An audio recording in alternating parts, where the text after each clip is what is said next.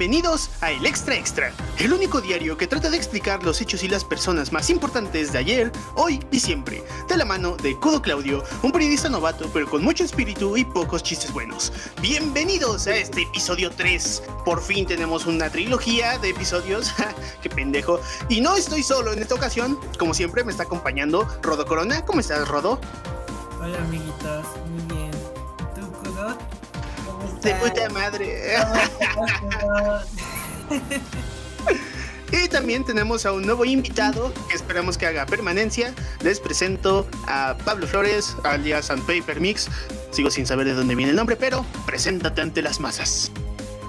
Soy compañere. No, invitade. Invitado, es invitado. Y así el episodio 3 dejó de monetizar.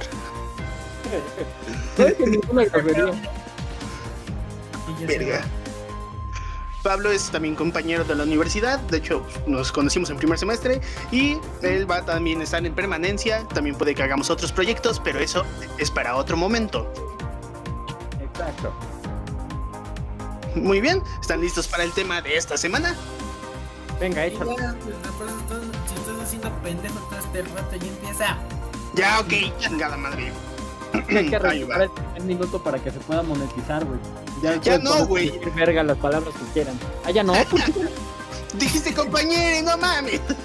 sí, güey, pero compañeros no es grosería, nada más es un insulto al lenguaje. Para mí es un insulto, para mí es un insulto. Todo lenguaje inclusivo es un puto insulto. Tu cara es un insulto. No me, in- no me cancelen. Cancelen. Ahí va. En Estados Unidos, Superman fue un ejemplo a seguir, un héroe con mucha fuerza, mucho honor y sobre todo mucho odio hacia los comunistas. Pero en México no solo tuvimos nuestro propio héroe y nuestro hombre modelo, sino que fue de carne y hueso. El extra extra trae... Hijos de perra.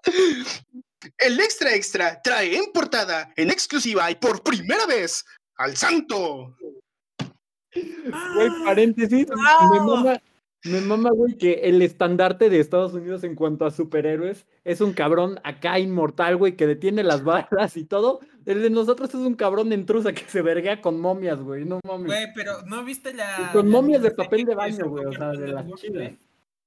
¿Cómo, cómo, cómo? ¿No, ¿No vieron la miniserie que sacó Cartoon Network en pues, nuestros años de infancia, güey? A la verga, estaba bien deliciosa esa pinche serie. deliciosa, güey, Sí, güey. No mames. El santo no le tiene nada que envidiar al pinche Superman, güey. No, güey, el santo es una verga. Superman se la pela al santo.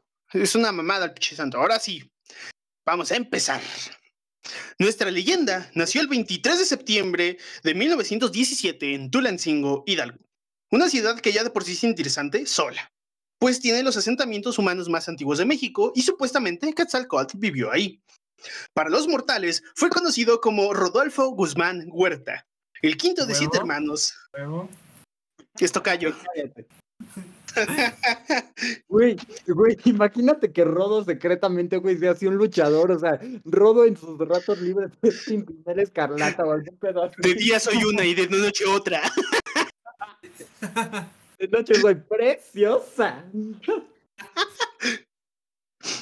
la draga de El quinto de siete hermanos, hijo de Jesús Guzmán Campuzano y Josefina Guzmán Huerta Márquez. Sin embargo, don Jesús hizo lo mejor que pudo hacer para la época, para 1920. Viajó así- con toda su familia hacia la Ciudad de México, exactamente a Tepito. Y eso explica por qué el santo sabe verguearse gente. Vivió en Tepito. Viví en Tepito, de hecho. Que este pito y te va a gustar. Aquí fue como el pequeño Rufi, como le decía a su familia, que güey, Rufi está bien tierno. Y, o sea, nada que ver, güey. O sea, a mí nunca en mi perra vida me han dicho Rufi. O sea, Güey, te voy a guardar como Rufi en mis contactos. Suena bien cagado.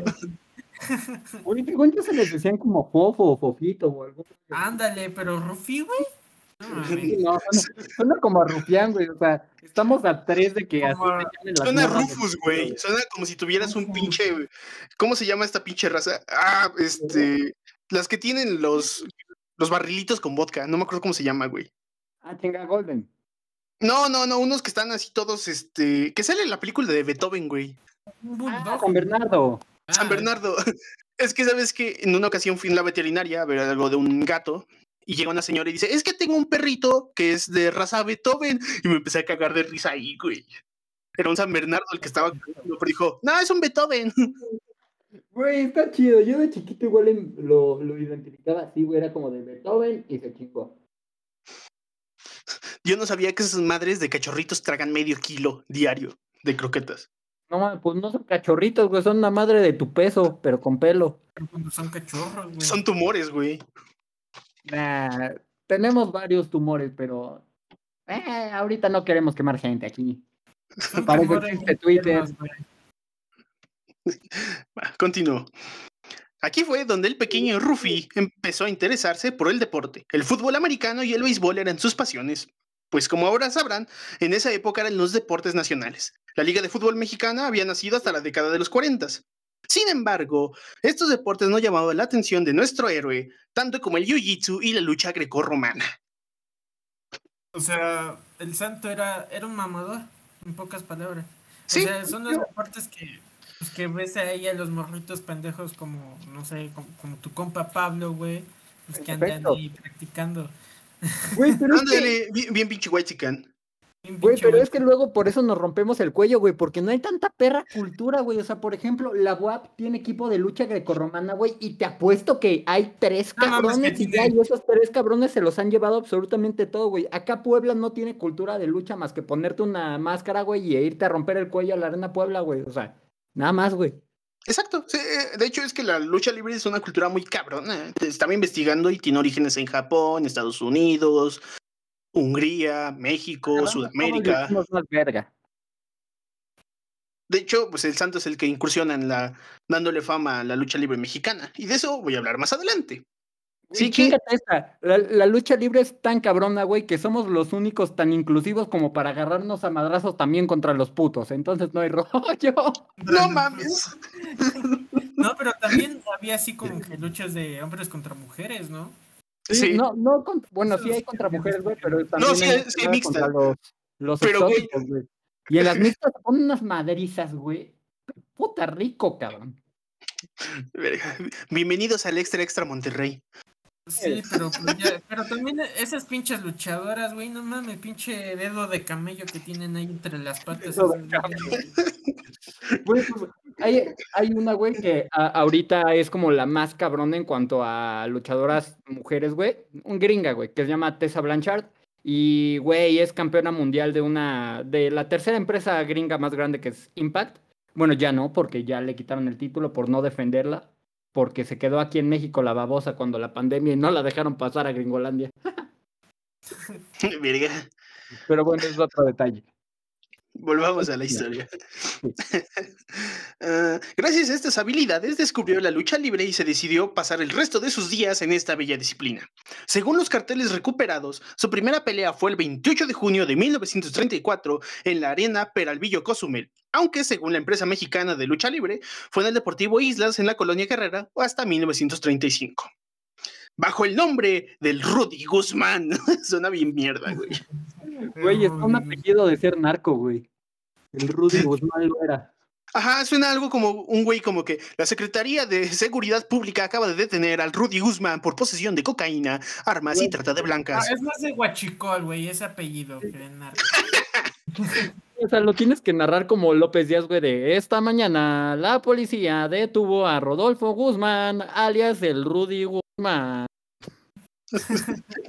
Eso sonó más a ¿Quién pisa pasillo 4? ¿Quién pisa pasillo 4? Güey, es que así hablan, güey. Es como los de Ventaneando, güey, que todo hablan así de ¿a poco, comadre, güey? O sea, eso es como, como el término, güey. Verga. Va, continúo con este pedo. Ok. Tú nos querías carrera- a los tres, güey. Aprecia esto, abrázalo, cara. Sí, está bien verga, la neta. Su Bueno. carrera iba y venía hasta que en la arena Pachuca, Jacob Bryan notó un talento particular en el Rudy. Él lo llevó con Jesús Lomeli, que lo entrenó y lo preparó para ser un luchador mediocre. Era muy bueno en el aspecto físico, pero pues no llamaba la atención, no hacía espectáculo. Fue una carrera con mucha pena, tanto así que se puso una máscara, cambió su atuendo y se hizo llamar el hombre rojo.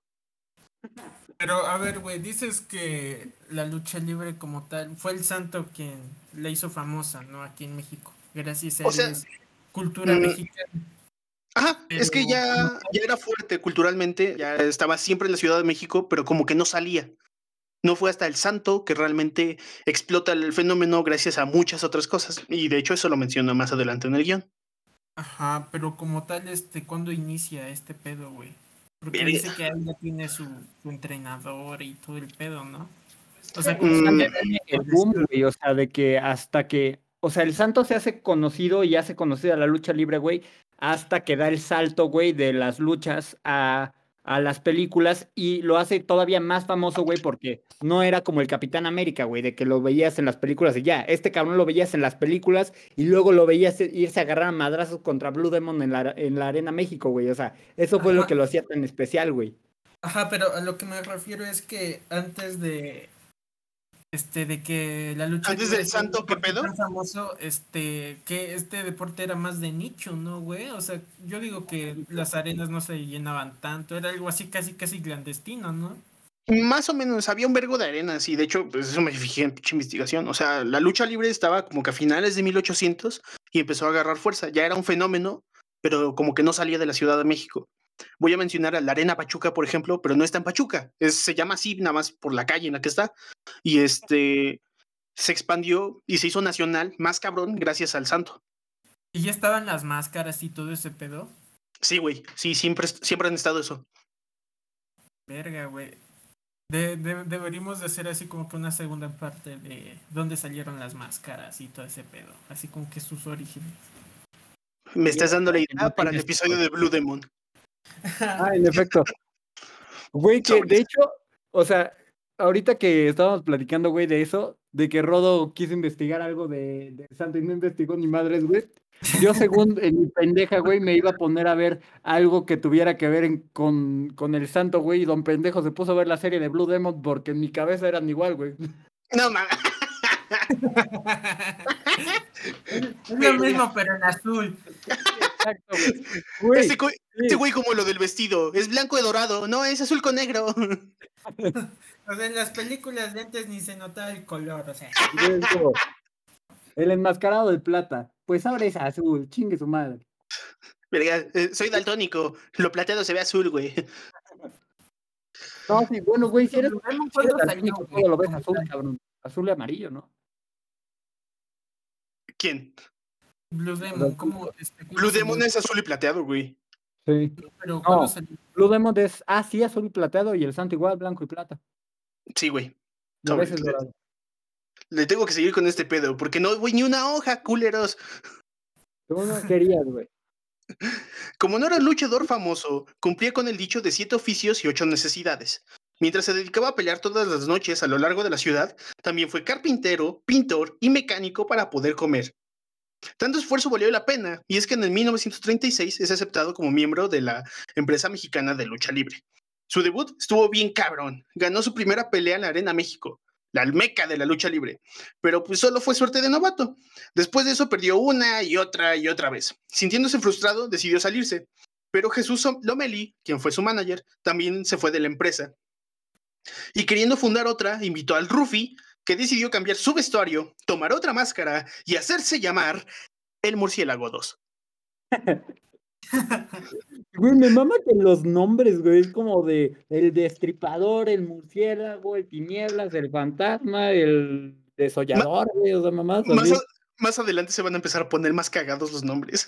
Hijo ¿te imaginas que los luchadores verga. pongan nombre así como de, de reggaetonero, güey? O sea, de que el, en vez de el santo se hubiera puesto así como, no sé, güey, de Bad Bunny o algún pedo así. Bad Bunny, no mames, en los 50, güey. sí, güey. Nada más, como los putos. todavía no llegaban los pachucos, güey. Tú quieres hablar en inglés, vete a la verga. Pachuco. Pero, güey, o sea, dices que este pendejo del santo antes era este, ¿qué? Carpintero, pintor y qué más. Y mecánico, además de ser luchador. O sea, güey, todos esos empleos así de, de esfuerzo físico, o sea, sí te ponen pinches brazos todos inflados, güey. Güey, ¿has visto imágenes del santo? Está mamadísimo el hijo de su puta madre. Güey, el hijo del santo ya está bien grande, güey, tiene mínimo sesenta y tantos, güey, o sea, pero mínimo, Más o menos. Pero, güey, el santo vi una foto cuando tenía cabrón. 60 años y el hijo de su madre está bien grande, güey. Siento que si te aprieta la cabeza, sí te la truena.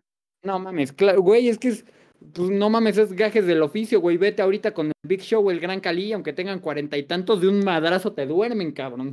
Pero es- este güey tenía 60 en la foto que vi. Bueno, sí. Pero Ahora. no, así, güey, es. Güey, es que es cosa de, de estar macizo, güey. Igual hay, hay, ¿cómo se llama? Albañiles, güey, a los 60, güey, remamadísimos con su botella de coca y su mochila de Dora, güey. O sea, no, Güey, pero este, yo siento que al hijo del santo no lo respetan tanto como a su papá. sí, güey. De hecho, qué pedo tiene el hijo del santo, güey, con cuidar la propiedad de su papá, güey. Pero no en el Es sentido de como- que de respetarla, güey, sino que todo lo que tenga la palabra, el santo se parezca, el pendejo cobra copyright. No, Es No- como el pendejo. no mames, no me dijeron. No mames. Es como el hijo del Chespirito, güey, que ha explotado lo que ha hecho su padre hasta el cansancio, güey. Ya, ni- ya nadie el ¿qué, pinche ha hecho, güey? ¿Qué pedo? O sea, todavía fuera su jefa, cámara, pero el brother, ¿qué? Sí, Nah. o sea, todavía fuera Florinda Mesa, pues va, güey, te lo acepto, tienes derecho de antigüedad, cabrón, pero. Pero, No, pero me molestaría que explotaran así la imagen del santo, eh, eh, este pendejo, eh, su hijo, el hijo del santo. O sea, imagínate series de animación o... o es que estaría bien verga, güey, pero este güey no lo suelta. No, Estaría más vergas que el pinche chavo del 8, güey. La neta sí, güey.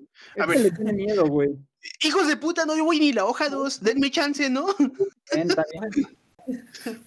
Este güey se hizo llamar el murciélago segundo, tratando de seguir el legado de Jesús el murciélago Velázquez. Pero, pues no le pidió permiso el imbécil. Esto no le hizo nada de gracia al murciélago original, que demandó a Rodolfo ante la comisión de box y lucha. Obviamente este güey perdió, y para darle más a la herida, en ese mismo año aproximadamente, don Jesús, su padre, murió, dejando a este güey pues, manteniendo prácticamente a toda su familia.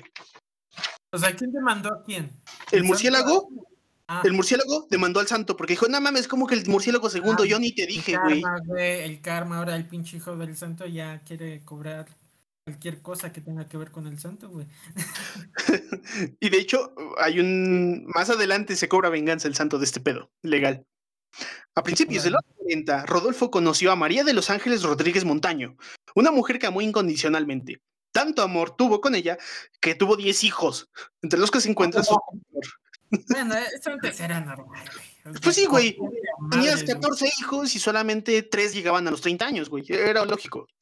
To- este, mis abuelos, ellos tuvieron ocho, güey, y todos siguen vivitos, güey. Todos Nah. No mames, güey. vivos y pendejos los imbéciles, pero bueno.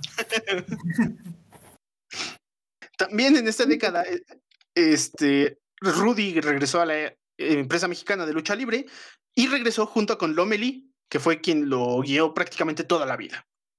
Como parte de la lucha libre, Lomeli tuvo que crear una nueva idea de un luchador interesante. Pues, tú sabes este pedo, Pablo. Tienes que crear como que un nuevo personaje en la trama. Es renovarse o morir, güey. Exacto. Sí. Entonces se le ocurrió hacer un equipo de tres luchadores. Los tres debían portar ropa plateada y debían tener tres nombres relacionados a lo plateado. El Santo, el Diablo y el Ángel. Rodolfo decidió tomar ahora sí el nombre que le cambiaría la vida, el del Santo, y se hizo su propia máscara con piel de cochino. ¿Qué? ¿Cómo está ese pedo, güey? ¿Cómo está? Así o sea, la pintó así de, de, pinche blanco. Así, güey. Es Ah, que verga. no, pues no existe. el- la licra apenas había nacido y el látex todavía como que empezaba a tomar forma, güey. Entonces, pues era hacer cuero a la verga. Ah, Güey, pero ok. Rod, no era, o sea, de que agarras el tocino y lo pintas de rojo, que- cabrón. Era, como de- como de botas, güey, o sea, de que- de que todo bien perro incómodo, pero va, güey. ¿Te imaginas? Llevo estas botas de maciza de puerco, llevo estos shorts hechos exclusivamente con rabos de puerco y llevo esta máscara hecha con piel de puerco. Aquí está una chichi del puerco. No, todas- grasosas a la verga. Sobres. Ahora.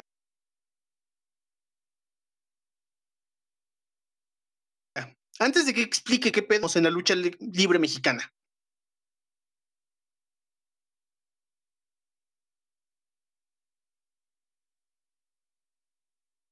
andas bueno. Vamos a hablar de los rudos. Hijo de puta, hice un poema refiriéndome a esto y me lo quitaste. Vete a la verga.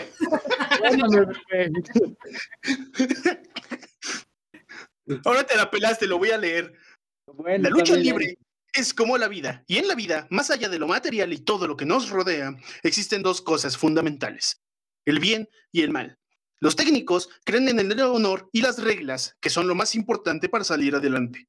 Quizá no siempre se gane, pero sí se conserva el honor. Por otro lado, los rudos son la encarnación del mal, hacer lo necesario para vencer, pues el éxito es más importante que la reputación. Y bueno, para sorpresa mía y probablemente de muchos, el santo era rudo. Ah, chinga. Ah, chinga. Sí, güey, yo también me saqué de pedo, pero el santo era rudo. Entonces, pues este güey eh, era tranza, o sea, te pateaba en los huevos, te jalaba, te tiraba del ring. Ajá, eso es lo que yo antes este, pensaba así con la definición de rudos y técnicos, que rudos literal que peleaban bien sucio y técnicos literal se valían así como que pues, de una técnica más pulida, güey. Literal, güey, sí. Sí, sí, Sí, sí. es eso, güey. Ah, la verga. Entonces el santo, pues era un culero. O sea, y se llama... Bueno, creo que hasta eso como que está chida la ironía, ¿no? Te llamas Sí. el santo y eres un ojete. Y de hecho, ahí voy con lo que sigue. El 26 de agosto de 1942, el micrófono bajaba al ring y la arena estaba de bote en bote, y el respetable público probablemente se le anunció. En la esquina técnica, el lobo negro, y debutando en la esquina ruda, el santo. Hay que destacar que el lobo negro era un luchador muy cabrón, era superior al santo, era más grande que ese güey. Y no sabemos por qué, pero pues seguramente por las derrotas anteriores y todos los problemas, el santo se empezó a alocar y le empezó a partir su madre. A la verga. Tanto así que el referee lo separaba y le decía, no, eso es foul, vete a la verga, eso es foul. El referee trataba de separarse de eso, pero en lugar de calmar al santo, este güey se emputó más y le rompió la camisola al lobo negro. Lo que hizo Ah, que, lo que hizo que lo descalificaran, güey. Lo primer lucha. Hasta ese momento en México, nadie había sido descalificado. Güey, no mames. es que, o sea, que te puedes ir, güey, y te vas a la verga, o sea, no hay quien te detenga, güey, o sea, no están tan controlados. Bueno, ahorita ponle que sí, güey, pero en ese entonces lo podías matar y le valía madre, güey. Sí, güey. Y, o sea, la gente se sacó de pedo. Es como que no mames, como que descalificaron a este güey. Y de pronto, del lado donde estaba la gente que apoyaba a los rudos, todos, güey, ¡Santo! ¡Santo! ¡Santo! Fue un espectáculo el puto santo. A la- ¿Te imaginas el pinche santo todo bien pirado? ¡Ey! Ah, no, eso es de Rocky, güey. ¿Cómo se llama? Ey, no- Ándale, güey.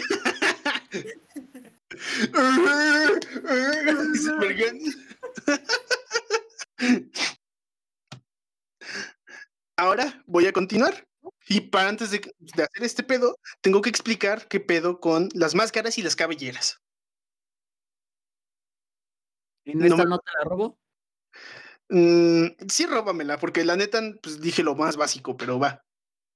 Eh, no, güey, pues es que es eso, güey. O sea, la, entre la máscara y la cabellera es lo más importante en la lucha mexicana, güey. De hecho, por eso en eventos, por ejemplo, los eventos, los dos eventos más grandes de la lucha libre mexicana, que son el aniversario del Consejo Mundial de Lucha Libre y Triple Manía de la AAA, güey, siempre las luchas estelares no son por los campeonatos, como por ejemplo las gringas, sino que son por las, por las cabelleras, ya sea por la, bueno, por cabellera Máscara o cabellera. máscara, cabellera, máscara Es la contra idea. máscara.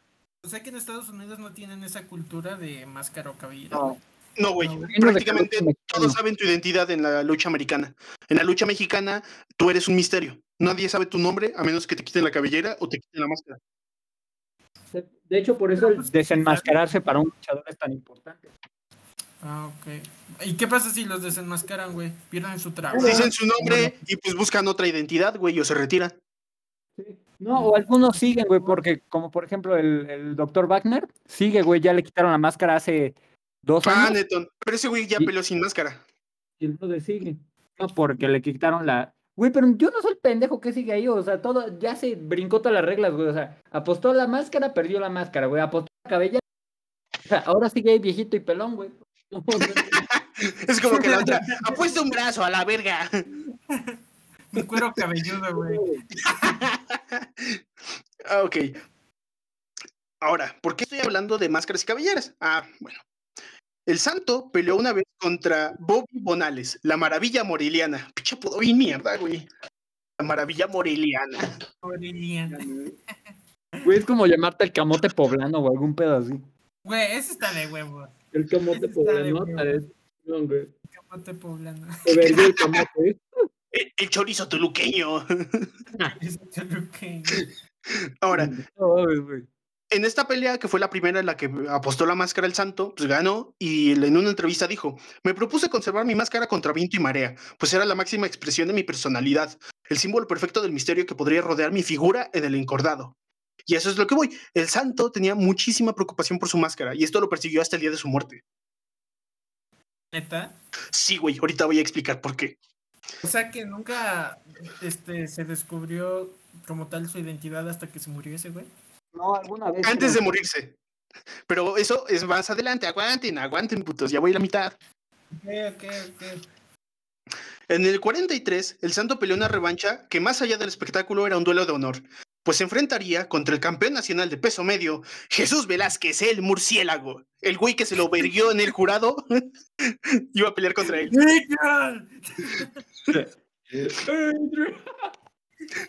Le quitó su cabellera y su título. La. Eso es karma, güey. Es como que, ah, sí, en el juzgado me ganaste, puto. A ver, en la vida real, aquí afuera, en corto, papá. ¿Quién la piste más la verga, güey? La entender, güey, porque hasta en la lucha lo, lo aplican, güey. Dice de, a ver, ¿a quién le apesta más la verga, güey? O sea, hasta el globo tiene un stand-up de eso, güey. y Es como de, ¿cuál es tu parámetro, güey? O sea. El de más infecciones en las vías urinarias gana, güey. o Qué chingados.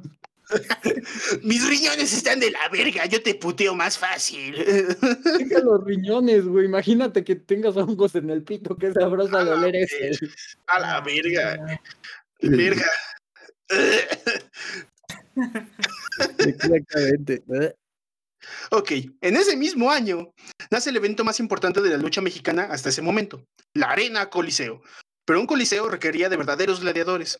Y qué mejor apertura que enfrentar a Carlos el Tarzán López, que era el máximo ídolo de la época, contra el novato Maravilla. Aquí Pero en contra lo de- mataban los marcos, ¿verdad? Para que, todo- para que tuviera la sensación de coliseo. Lo mataban los narcos a la verga. A la verga. Como, como no había presupuesto para leones, ponían telacuaches, güey. ¿no?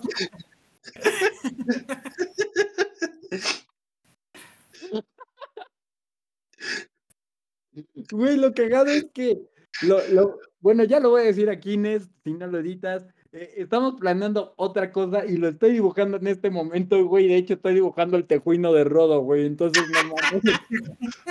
No, está bien, está bien, güey, pero no lo menciones ahorita, al final lo mencionamos, ¿va?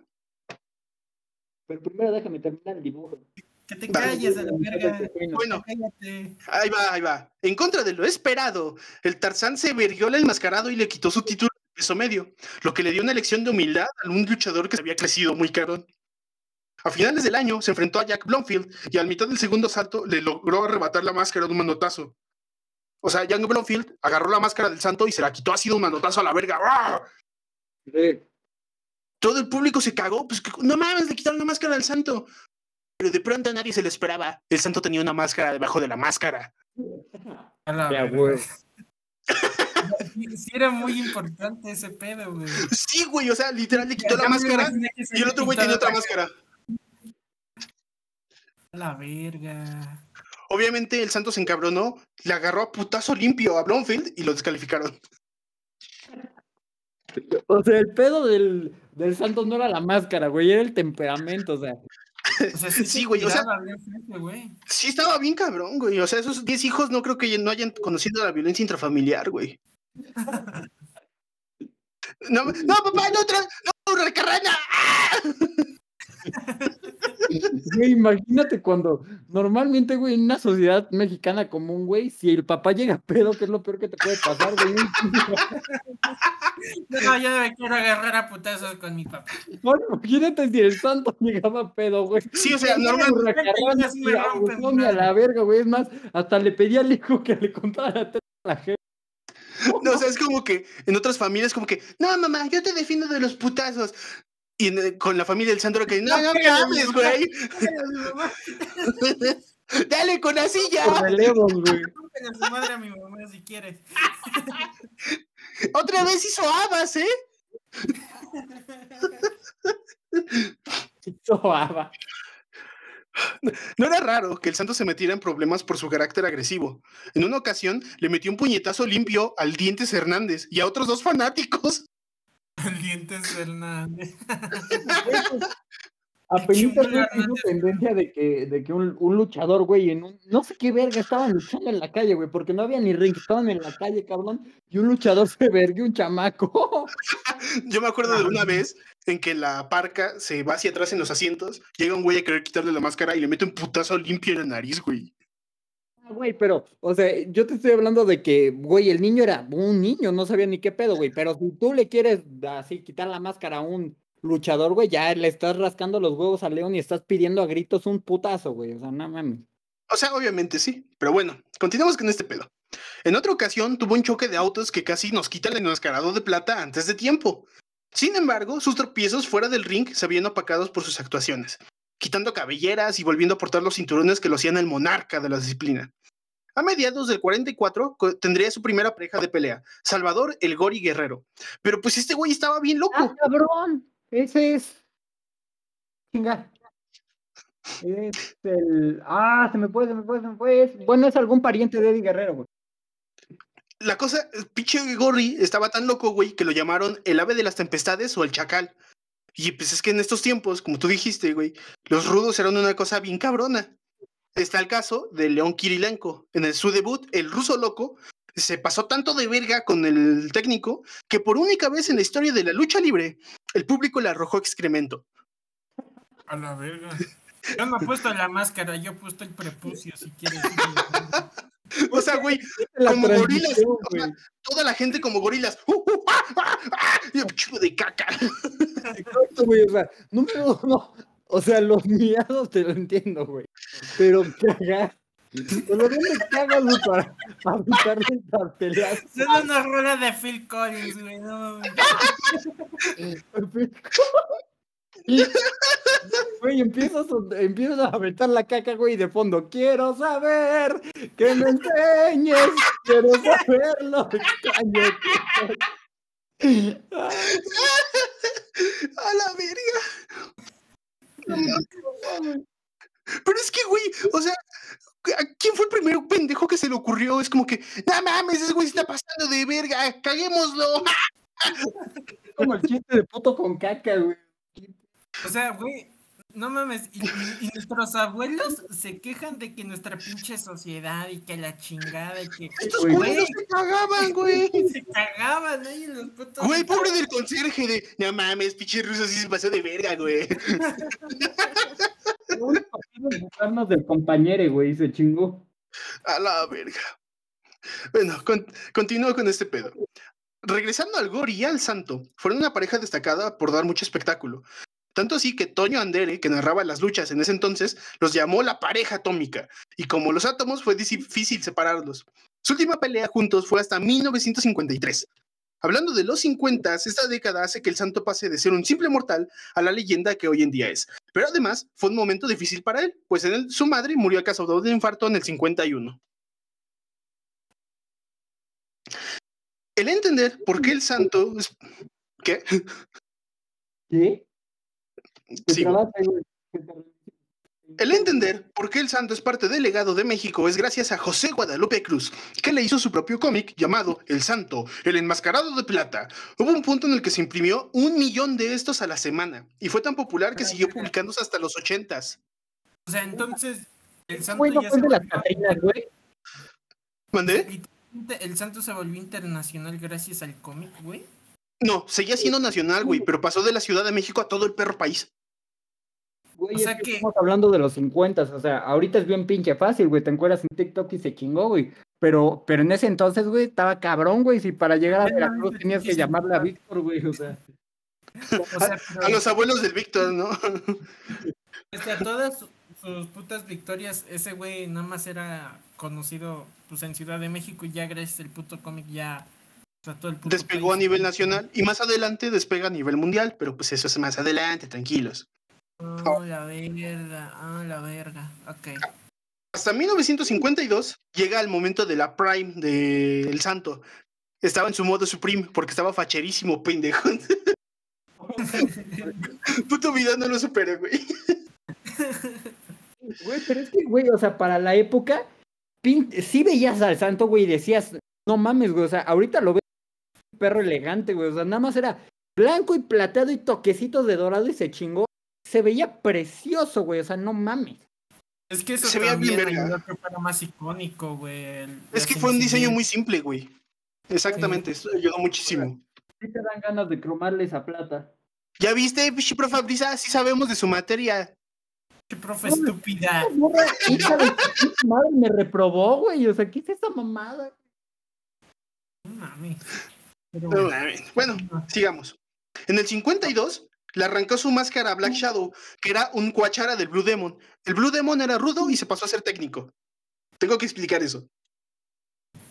O sea, qué pedo. Entonces, el santo, así eh, técnicamente hablando, era, era malo y Blue Demon era bueno. Sí, güey. Algo así. Qué mamadas, güey. Pinche México. O sea, el demonio azul es el bueno y el santo es el malo, güey. Exacto. Güey, es que siempre idolatramos a gente que no hay que idolatrar, güey. Hicimos pinche pedote por el Chapo, güey. O sea, sí, el santo, el chapo, me Salinas de canso, Gortari. Seguimos a puro malo, güey. No sí, mames. de hecho. Porfirio Díaz, el peje, güey. O sea, puta. Verga. Los dos aficionados de AMLO que escuchan este podcast ya se encabronaron. O sea, güey, si es- lo escucha mi abuela ya va a poner tres demandas. Nuestra sangre mexica que quiere salir, güey, porque pinches demonios a los que adoraban, güey, a la verga, la Virgen de ¡A la verga! a la verga el cristianismo. Estoy haciendo llamado a la acción para que abran campos de concentración para toda la gente cristiana. ¡A la verga! ¡Güey! ¡Párale! Párale ahí, güey. Esa guárdalo para el de pendejadas. Acá no, güey. Acá no. Tranqui- tranquilo. ¡Quieto! Bueno, la cosa es que el Black Shadow se emputó con el santo y en una ocasión dijo, ah, le voy a quitar su máscara. Ese campeoncito antipático. La lucha se pactó el 17 de noviembre del 52, en horario estelar. La pelea se alargó un chingo. En el primer round, el santo logró vencer al en- a Black Shadow en la primera caída después de estudiarlo durante como 10 minutos. En el segundo round, Black Shadow agarró un putazo con, con la mano abierta en el pecho del santo y lo noqueó, güey. Y en el tercer round, pues, todo podía pasar. Se empezó a alargar la pelea, muchas llaves, patadas en los huevos. Y después, el santo sometió a Black Shadow y le arrancó la máscara, terminando la pelea. El referee, Rubén Blancarte, levanta la mano del santo mientras dice: El encapuchado, Black Shadow, en realidad se llama Alejandro Cruz Ortiz. Le quitó la máscara, pero pinche Black Shadow agarró la máscara y se fue a la verga, a un vestidor. Pues sí, claro. A la verga. Pero no le quiso dar la máscara al santo. Hasta que Blue Demon le dijo, ya, güey, ya dale la máscara, no mames. Y le dio la máscara. Güey, es que de hecho, o sea, si te metes en un pedote, güey. O sea, de que si apuestas la máscara, es en serio, güey, de que se la tienes que dar de, de- es pacto de caballeros, güey. O sea, de que no, no, no tienes que ser un pendejo. Sí, güey, sí, es, es una cuestión de honor muy cabrona. Pero bueno, prosigue. Gracias. Blue Demon se encabronó por la muerte de su compadre. Entre comillas, no lo mató de verdad, ¿eh? Retó al Sí, santo en un acto de justicia. Sí, güey. Retó al santo en un acto de justicia poética y lo venció en dos caídas seguidas. La lucha libre aquí en México se resuelve a dos de tres caídas. Entonces se lo vergó en las primeras dos, güey. A la verga, sí estaba caliente ese güey. Sí, Sí, y de hecho, se emputó tanto el santo que desde ese día nunca volvió a perder una pelea por dos rounds seguidos, güey. Sí. O la ganaba o la definía hasta el tercer round. A la verga. tejidos. Qué pendejo. Pero Y de hecho- a ver, A ver, ¿cómo es, que, cómo es que el santo sí pasó de ser un pendejo que no sabía ni mover las manos a ya volverse todo un crack en... pues es que fue entrenando, güey. Lomelí, O'Brien, los de la MLL, los otros luchadores, pues se hicieron cuates. O sea, había rivalidad dentro del ring, pero afuera, pues sí, era como que, no, te enseño esta llave, que no sé qué. El Gori le enseñó una llave que se llama de a caballo, que de hecho usó durante muchísimos años, que se la regaló ese güey. Se la regaló como marca para personal. Es el Camel Clutch, se llama. Ajá. Entonces, el santo ahora sí renace y se vuelve un éxito mundial después de que le quita a Sugi Ito la- el campeonato mundial de peso welter, vengando al Tazán López, y se gana el cetro mundial de peso welter. O sea, se volvió campeón mundial de la lucha libre. Ya no era un pedo de México, ya era un pedo mundial, porque había güeyes de otros países. Pinche santo, güey. O sea, llegó a ser tan pinche famoso, güey, que cuando había una pelea del santo, la anunciaban en dos lugares distintos a la misma hora. Entonces el santo peleaba en una y en otra iba un pinche clon, güey. Un güey así vestido como el santo que se agarraba a putazos. ¿Neta hacían eso, güey? Sí, güey, porque había muchísima gente que quería ver al santo. ¿Y si perdía el pinche clon, qué hacían, güey? Pues no, sabían cuál era cuál, güey. Ya hasta el final de la pelea decían, ¡Este sí es el santo! Ustedes fueron estafados, pendejos. o sea, sí, pero... y eso no le perjudicaba en su imagen, güey. Así que no, güey. A la gente le mamaba. A la verga. O sea, ahí estaban como idiotas, güey. Güey, imagínate que una vez sí se, sí se verguearan al, al chingo, güey, y el clon gana y de repente al clon ya le dieron el nombre, no mames. El santo contra la puta copia barata. No mames, que yo sí soy el santo culero. Se volvió más vergas, güey, que le roba el nombre, güey. ¿Te imaginas ese pedo? No mames, estuve delicioso. De hecho, a la parca le pasó algo así, güey. O sea, de que su clon le robó la identidad prácticamente. Sí, el Park. Mm, legalmente. No mames. Haz de cuenta que la parca se va del Consejo Mundial de Lucha Libre, se va a otra institución y pues la marca, la marca de la parca se queda ahí, güey. Entonces este güey se llama la, el Elia Park, pero la parca, que era el otro güey que le dieron el nombre, se hizo más chingón y ya cuando regresó empezó el conflicto. Y ya se murió, de hecho, el que sigue vivo es Elia Park, que es la parca original. Yo era el original, culero. Güey, pues pasó lo mismo con el pedo de los místicos, güey, que antes había un místico, güey. Habían dos místicos, güey. El místico, el chido, güey. Y el místico de algún pedo por Tijuana o algo así, güey. Y pues como antes no, no se sabía quién chingados era quién, güey. Era como de, ah, bueno, pues hay dos. Se chingó. Como que era como de compañías diferentes, güey. Nunca iba a haber un... De repente se agarraron a madrazos por el nombre. Ajá. Sí, hay mucho pedo de propiedad intelectual. Está, está chido, está chido para estudiarlo, pero está muy de la verga para aplicarlo. O sea, pero sí ya metiéndote en ese pedo, o sea, el santo no era dueño así de, su propia marca, ¿no? Supongamos. De su nombre sí, güey. O sea, solo un santo había en el mundo. Pero si alguien decía, oye, quiero... Pero, por ejemplo, este José Guadalupe le dice, oye, quiero hacer un cómic de ti, ¿puedo? Dijo, ah, sí, va, no hay pedo. Y pues no le preocupó, güey. Ah, ok, pero el clon, güey, ese que se lo, este, se lo dio así su, le daban chance, le decían, pues vas a pelear del otro lado, güey, para sacar dinero en esta arena que está chiquita. O sea, ¿qué lo contrataba, güey? Mm, por decirlo de algún modo. Mm, o sea, sí cree que eso ya era un pedo así que se veían directamente con el manager del santo y no con el santo. No, no, ahí sí era como que un poco de consentimiento al respecto. Bueno, sigamos, sigamos.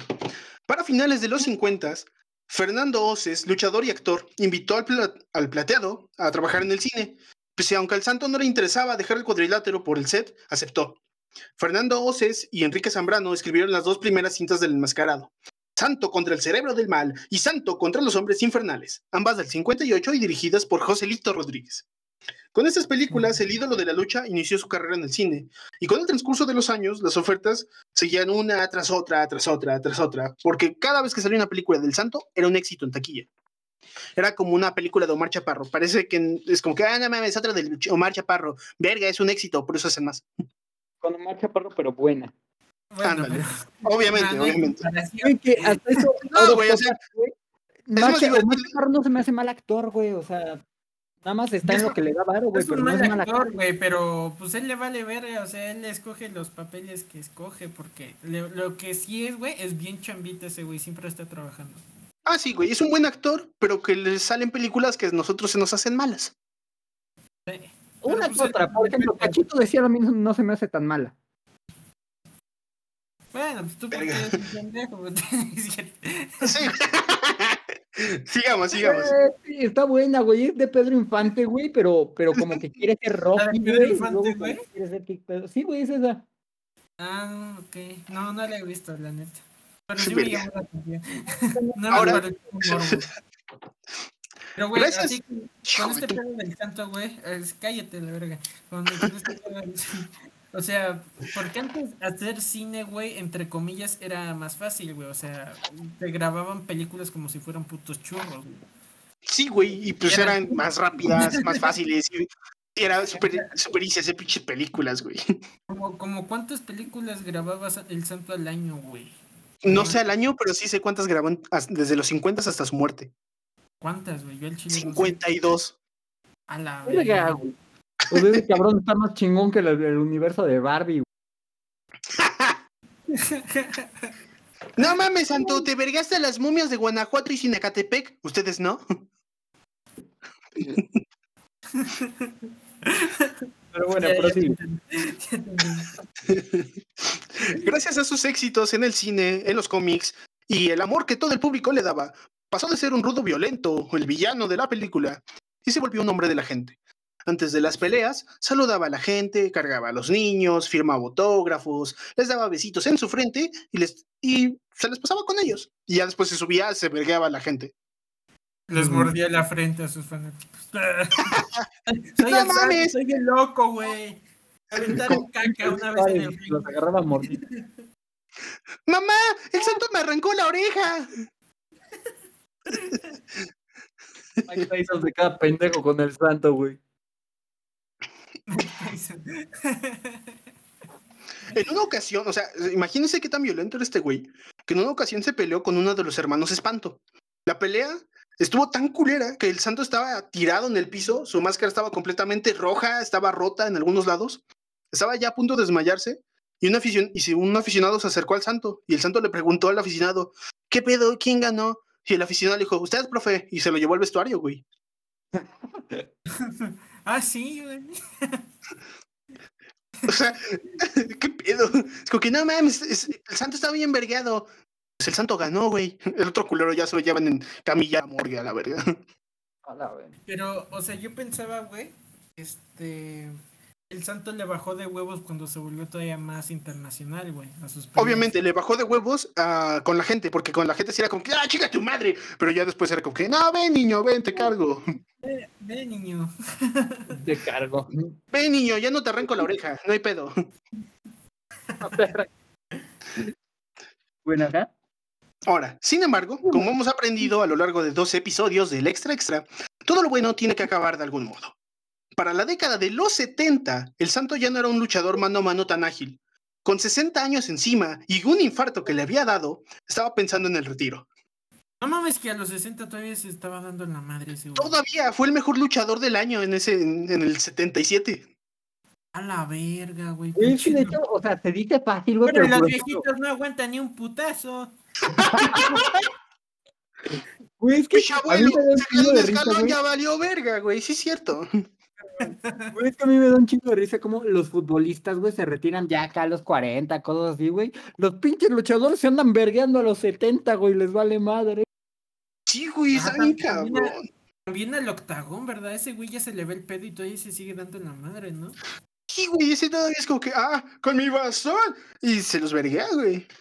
Güey, pues el, el, el fantasma, güey, no, no el hijo del fantasma, el fantasma chido, güey, se sigue vergueando de vez en cuando. Igual el hijo de Blue Demon, apenas, digo, el hijo del Sato, de hecho, ahorita, Sí, ahorita luchó hace como, no, no tiene mucho, güey, un mes. Perdió, pero mi luchó. bolsa de diálisis, culero. ¡Ay, no! ¡Mi insulina! Güey, que los inyectan con un buen de inyecciones de insulina. Ah, pero güey, también, siendo un luchador de esa edad, está bien fácil ganar. Le metes un putazo con tu prótesis de mano, lo noqueas, güey. No, si te meten un vergazo en el corazón y saludas a San Pedro, cabrón, no mames. Le tronó el marcapasos.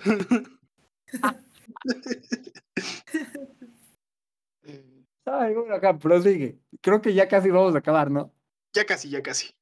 Para Ok. 1977, la empresa mexicana de lucha libre sufrió una ruptura. Y el Santo, junto con otras grandes estrellas, se fueron a un bando independiente, un grupo como que aparte del que ya estaba.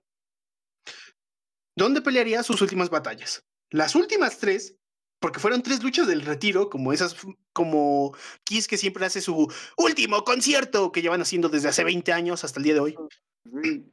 Sí. Una fue en el Palacio de los Deportes, otra en Arena México y la definitiva fue en el Torneo de Cuatro Caminos el 12 de septiembre de 1982.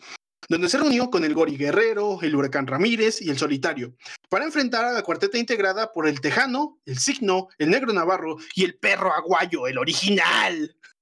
El chido, el que no se petatea con un 619. y estos güeyes fueron descalificados porque se verguearon al santo a puñetazo limpio. En vez de darle un retiro.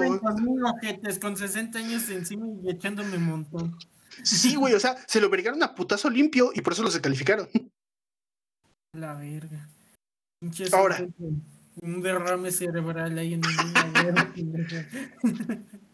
En más o menos 50 años de carrera, el Santo participó en 10.000 combates, ganó todo lo que un luchador podía ganar y había hecho un estante con cabelleras y máscaras de un chingo de luchadores. Había filmado un total de 52 películas diferentes, tanto en solitario como con el Blue Demon. Su retiro se dedicó a producir sus propias películas y a ser escapista de medio tiempo con el Mago. La realidad es que aunque disfrutaba... sí, güey, fue escapista en el Teatro Margarita. Eso no me lo veía yo venir, güey. ¿Qué pedo, Pero seguía con su máscara, güey. Güey, pues hay que aprovechar los derechos, güey. O sea, este güey, con 60 años, era escapista, güey. Y tú con 20 no te levantas de un sillón, pinche oyente de este podcast. con 20 soñamos con que este podcast pegue, güey. Yo sueño con este pedo, güey. Eso va a estar bien cagado. Igual, ahora pintor, este mecánico, luchador, no mames, actor. Escapista, mecánico, pintor. No mames, güey, hizo una chingonería el santo, productor de películas, porque se volvió productor, güey. Y, su pinche hijo, ay, no usen la imagen de mi padre porque me va a dar ansiedad. puta madre. Ahora, aunque disfrutaba... de que las dos son unas eminencias, güey, las dos son unas eminencias cabrón. Más el hijo también, güey, porque bueno o malo sí lo supo explotar, güey. Y, al chile, para tener 60 años y seguirte vergueando con cabrones de 30, güey, no mames. La neta sí, güey. Ahora, disfrutaba el negocio, disfrutaba el amor de su familia, pero sabía que su vida estaba en la arena. Sus grandes glorias ocurrieron justo ahí y sabía que no podía volver por los pedos que tenía por el que el tiempo se los dejó. Cuando el menor de sus hijos subió a la arena con su máscara, rompió en llanto y dijo, no mames, y le dijo a otro de sus hijos, que no era luchador, no mames, me regresó 30 años este pendejo. Pégale como le pegaba a tu jefa. Hijo de puta. Ahora, uno de los momentos que cambió la historia de México, más allá de cualquier otra cosa que pasó en esos dos años, fue cuando se quitó la máscara en vivo en un programa llamado Contrapunto con Jacobo Saludowski, en horario estelar. Una bestia del deporte mostró su cara mortal a millones. ¿Quién diría que eso era el auguro final del santo? Mostró su cara, su cara en televisión, güey. Buscas en YouTube, el santo muestra su cara y está el video. Sí, sí, sí. Con la cara de calamardo guapo, güey, te imaginas. no, ese güey ya estaba Irónicamente, el día que mostró su identidad, a las semanas que mostró su identidad, siendo exactos, el 5 de febrero de 1984, al concluir una presentación se sintió agotado y en su camerino se acostó a dormir. Pero la muerte lo aguardaba y fue trasladado de urgencia al hospital, donde al poco tiempo dejó de existir, víctima de un infarto del, al miocardio a la edad de 67 años. A la verga, llegando al chinga, chinga, yo solo me fui a dormir. ¿Qué pedo, pinche San Pedro? Y le hace una hurracarrana, güey. Dice necesito, no, que muy inmortal, a ver, aguanta. ¿Cómo, cómo se dice? Este, aguántate con la tineta, hijo de en la segunda en la segunda función que comenzaba a las 9 de la noche dieron la noticia de la muerte del ídolo todos los cuadrilatos de la República Mexicana guardaron un minuto de silencio. El 6 de febrero, después de su funeral, el plateado fue sepultado en mausoleos del Ángel y más de 10.000 personas fueron a despedirlo. Y varios luchadores, entre ellos Black Shadow y Blue Demon, cargaron el féretro. A su paso por las calles, la gente se desbordaba, se escuchaban sus gritos, porras, llantos, el tránsito se paró, las instalaciones del cementerio fueron insuficientes para alojar a los admiradores que con lágrimas en los ojos y expresiones de profunda tristeza daban el último adiós al héroe de las mil batallas. Aunque la carne era débil, el espíritu del glorioso enmascarado siguió resonando entre las personas de todas las edades. Contrario, a lo que podríamos pensar de un ídolo del deporte como él, siempre fue un gran hombre inhumano. En una ocasión, Franco Colombo, un luchador con el que peleó, sufrió una herida muy grande en la cabeza y cuando se fue al vestidor se dio cuenta que no había nadie, más que el santo, que lo llevó al médico y hasta su casa en coche. Entonces no estaba tan loco ese güey. O sea, se vergaba muy culero a la gente, pero era muy humilde. De hecho, en otra ocasión. en otra ocasión. En el camino, güey.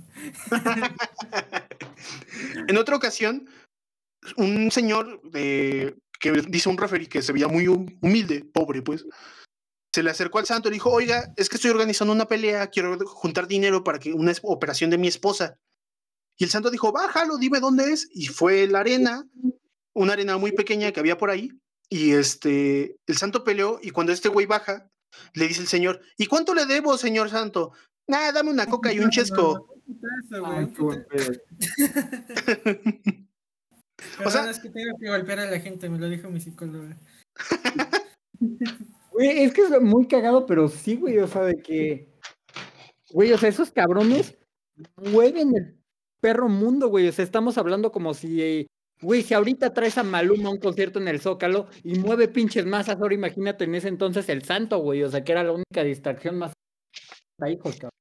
O sea, era entre... Michael Jordan, güey, la neta. Ah, sí, güey, pero me impresiona que con toda esta fama el santo es bien humilde. Fue bien humilde en toda su vida. Siempre ayudó gente, siempre donó dinero. Siempre era como que, oh, ya quiero me paro, ¿cuánto le debo? Nada, dame un chasco. O una de dos. O el santo nunca conoció el dinero, o al santo le mamaban las tortas de jamón y un chesco, güey.